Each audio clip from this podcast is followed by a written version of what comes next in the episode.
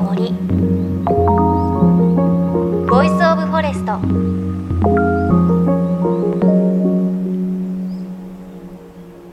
おはようございます。高橋万里恵です。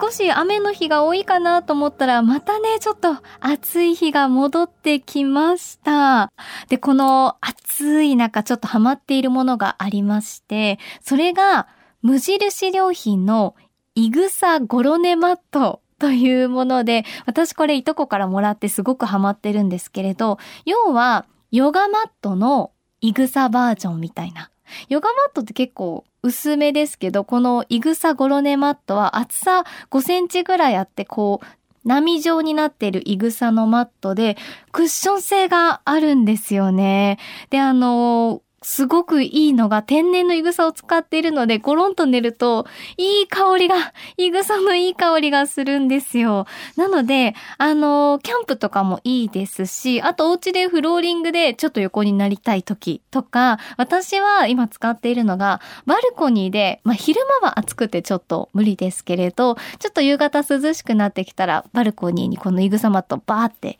引いて、ゴロンと寝て、漫画を読んでる この時間がすっごく幸せです。あの、くるくるくるって丸めることができるので、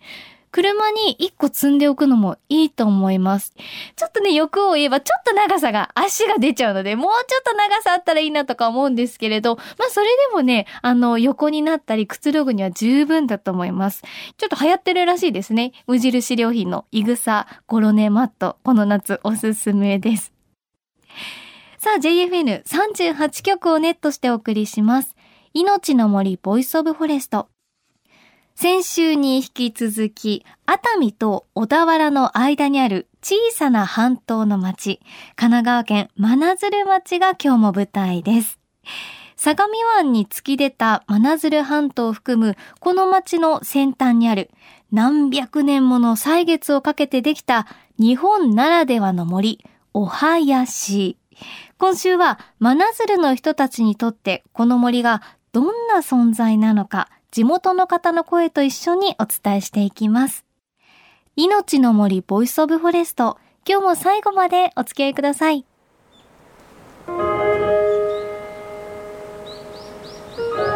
命の森Voice of Forest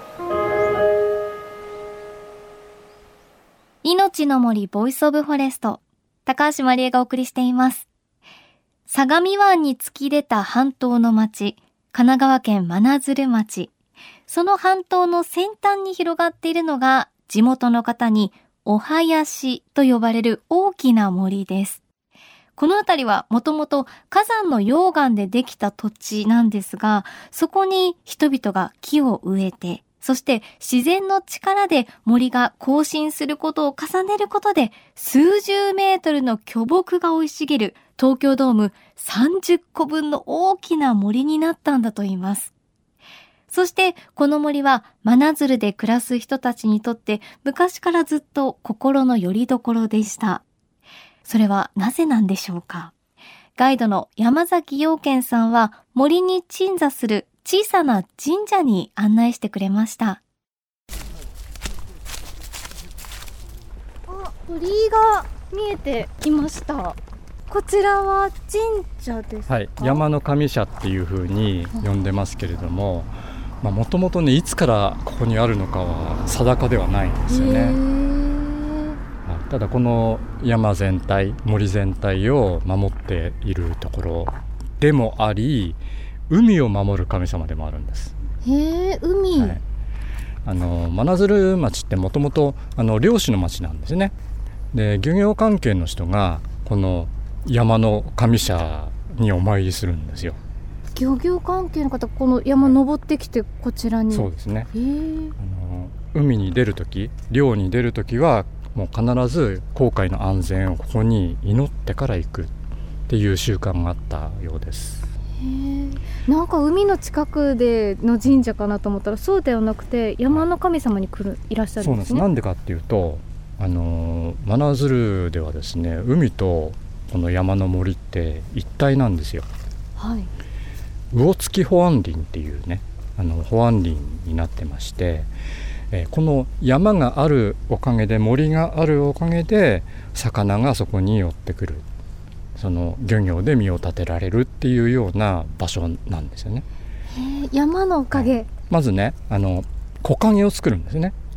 はい、松ってね大体ね海の方海の方に崖から生えるんですよ。あはいはい、ね、で木陰作ってそこで虫とか葉っぱを落とすじゃないですか。でそこにプランクトンが寄ってくる。っていうところが一つ、はい、あとこのお囃子雨がたくさん降るんですが、うん、あの町で降らなくってもこの森だけ雨降ってることって結構あるんですよ。面白い、はい、でだから降水量はかなりあるですね、まあ、屋久島みたいな雰囲気じゃないですか。確かに確かに。屋久島の森みたいなに降水量もあるんですが川がないんですよ、はい、どうなるかっていうと地面に染み込むんですね。雨が染み込雨に染み込むんです。で真鶴半島全体がその溶岩噴火したねあの安山岩でできてましてあの細かい切れ目がいっぱいあってそこの中に染み込むだそうです、はい、でそれが海の底から湧いて出る。ね、ミネラルをねいっぱい含んだ淡水が海の底から湧いて出ることによってプランクトンがそこに集まってきてそのプランクトンを求めて魚があの海の潮に乗って黒潮に乗ってやってくるらしいです。そっか山と海はつながってるっていう意識がすごく強いんですね。ですよね、うん、そんなそんなことが昔の人が分かっていたのかどうかは分からないですが、うん、そういうふうなやっぱりね生活の知恵みたいなものがあったんでしょうね。山を守ることで山の自然を守ることでその海のその豊作が期待できるっていうようなことですよね。じゃあ今もその漁業関係者の方はなんだろう、はい、山を手入れしたりとかそうですね黒松植えたりねしてますね。そうか。だから、ね、今神社見ると本当に森の中に鎮座しているような雰囲気で山の神様なんだなっていう感じですが、ね、皆さんここに来るっていうのはそのお話聞くとよくわかりますね、ね、この森自体が神様みたいなもんですね。うんうんうんうんうん。そうですねそうですね。ちょっと失礼します。お邪魔します。この辺は変わりますよね。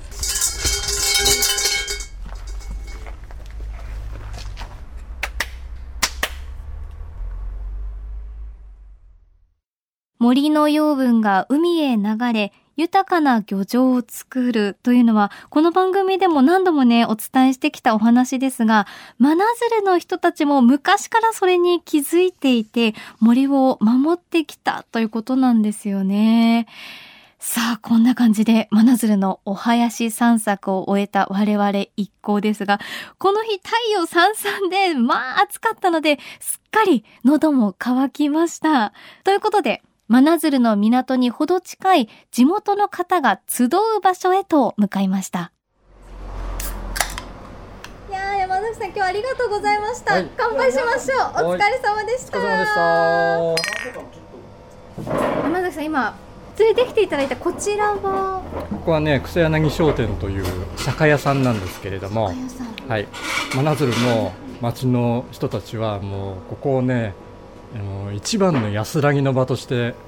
集ってます。へあの草柳商店のしげさんです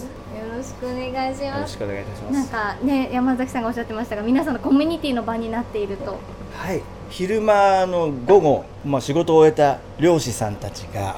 やっぱりここ憩いの場に使っていただいております。いや今日我々もあの真鶴に来て山崎さんにお囃子を案内していただいてもう本当に心地がよくてまた木々も立派で魅了されたんですがあのお囃子ってこう地元の方にとってはどういった存在なのかなっていうのを知りたくて。まあ、お囃子はやっぱり漁業にとっての重要なものとして考えられたりありますまたは「尾がつく」っていうことで神様がいらっしゃるところというところでもありますしそれこそ命の森といいますか東京の近くにこんなお囃子が森があるなんていうことでそれがもう素晴らしいと言って真鶴町に移住してこられた方も大勢いらっしゃいますのでそういう人を引きつける魅力もあるのかな。それこそ真鶴町にこのお囃子がなかったらなんか本当心臓がなくなっちゃったみたいなもんですね。だから我々の命の一番の源みたいな場所だと感じております。子供の頃はもう今以上に真っ暗でもうすごく木が生い茂っていたので昼に行ってももううっそうとしていてどこかなんか怖い感じがしたので、まあ、夜になるともうそれこそもう真っ暗になっちゃいます。あんな中で遊んでたらもう夜真っ暗になってもう異次元の世界に迷い込んじゃったみたいな怖さがあったのでお囃子で遊ぶってことはあまりなかったですけどもでもそこを通らないとマーズル半島の三石海岸に行けないのであの三石海岸では遊ぶんですけども暗くなる前にお囃子通ってもう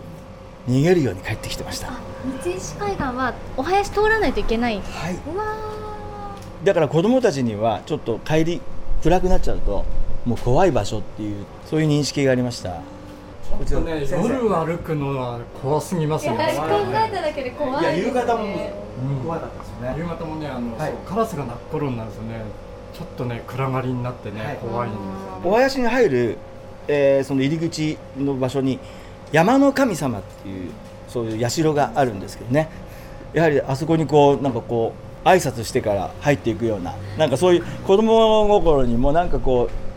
う文化的なことなんですかねそういうことをだから親とかおじいちゃんおばあちゃんから教わっていたような気がします。いいですね。じゃあお囃子があることでなんかこう森への畏敬の念じゃないですけれどなんかそういうのが自然とこう身についてるのかもしれないですね。そうですね。真鶴育ちの人たちはみんなそうかもしれません。はい。大人になって今でも行かれたりしあます、もちろんです、ー。はい。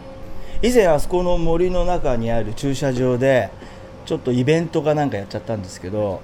はい。ちゃんとお参りもしてお囃子でお祓いとか出演者スタッフみんなでこう、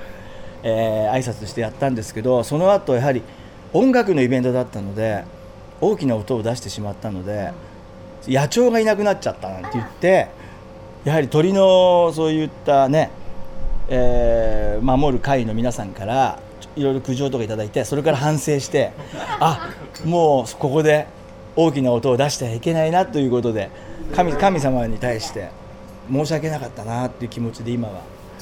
もう若気の至りとして、はい、いいですね。なんか先生みたいですね、あの森がねそうなると。ダメだよみたいな言われちゃうみたいな。そんな気がします、うん、何しろあくまでやる 2days でお祭り騒ぎやっちゃったんですけどそれやってから1年くらいそれ鳥がいなかった。それはやばいやつじゃないですか。ねにしたらびっくりしたんですね本当だよかもしれないですね。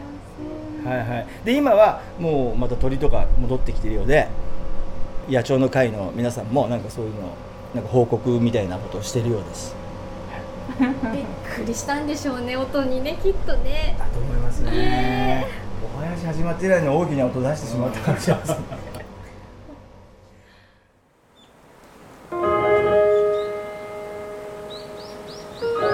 命の森。 Voice of Forest。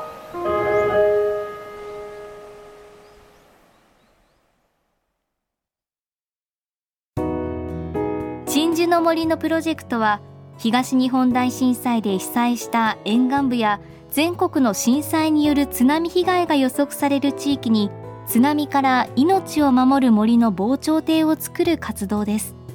この命を守る森づくりに取り組んでいる AIG 損保は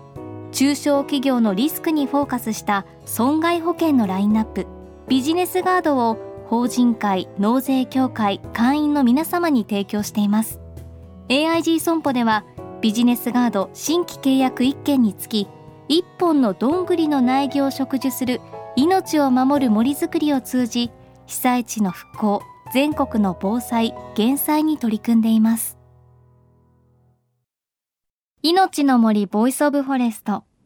今日は神奈川県真鶴町で300年以上の時間をかけて育った大きな森。お林のレポートをお届けしました。最後にお話ししてくださったのは、しげちゃんこと、真鶴の観光協会副会長、草柳さんです。あの、町の仕掛け人としてもいろんな企画を展開している方で、真鶴のお囃子についても地元の方としていろいろ教えてくださいました。ねえ、2days の音楽フェス爆音でやったら野鳥が1年間消えたって。ねえ、すごいですよね。すごく怒られましたっておっしゃってましたが、なんかね、ほんと先生みたいな存在ですよね、お囃子が。なんか何よりも本当に地元にああいった心の拠り所となる森があるというのが純粋に羨ましいなというふうに思いました。お話の中でも夜行くと怖いんだよなとか子供の頃怖い存在でもあったなとおっしゃってましたが、そういった自然への畏怖もあるし、まあ神様のような森でもあるし、一方で憩いの場所でもある森、この存在が近くにあるというのは本当に羨ましいなと思いました。ぜひこの真鶴のお囃子訪ねてみてください。あの、本当にいろんな森番組で取材していますが、すっごくね、心地がいい、また行きたくなる森だなって思ったので、あの、心地の良い空気をね、ぜひぜひ体感しに行ってみてください。さあ、番組ではあなたの身近な森についてメッセージお待ちしています。メッセージ、番組、ウェブサイトからお寄せください。命の森 Voice of Forest。お相手は高橋万里恵でした。この番組は AIG 損保の協力でお送りしました。命の森の森 Voice of Forest。